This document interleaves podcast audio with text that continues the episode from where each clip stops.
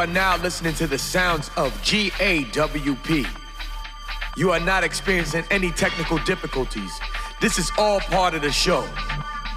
You will experience loud, repetitive music, which could cause many symptoms, including nausea, chills, sweating, involuntary teeth clenching, muscle cramping, and blurred vision. Ladies and gentlemen, should you have any narcotics on your person, I suggest you use them now.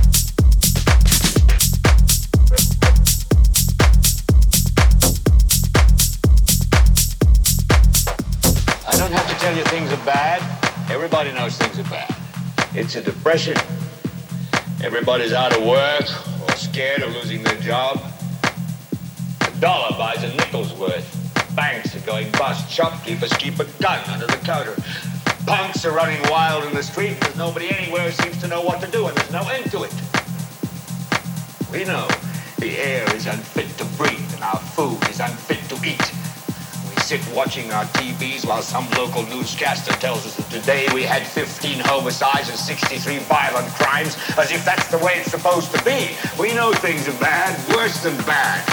They're crazy. It's like everything everywhere is going crazy, so we don't go out anymore. We sit in the house, and slowly the world we're living in is getting smaller, and all we say is, please, at least leave us alone in our living room. Let me have my toaster and my TV and my steel belted radials, and I won't say anything. Just leave us alone. Well, I'm not going to leave you alone. I want you to get mad.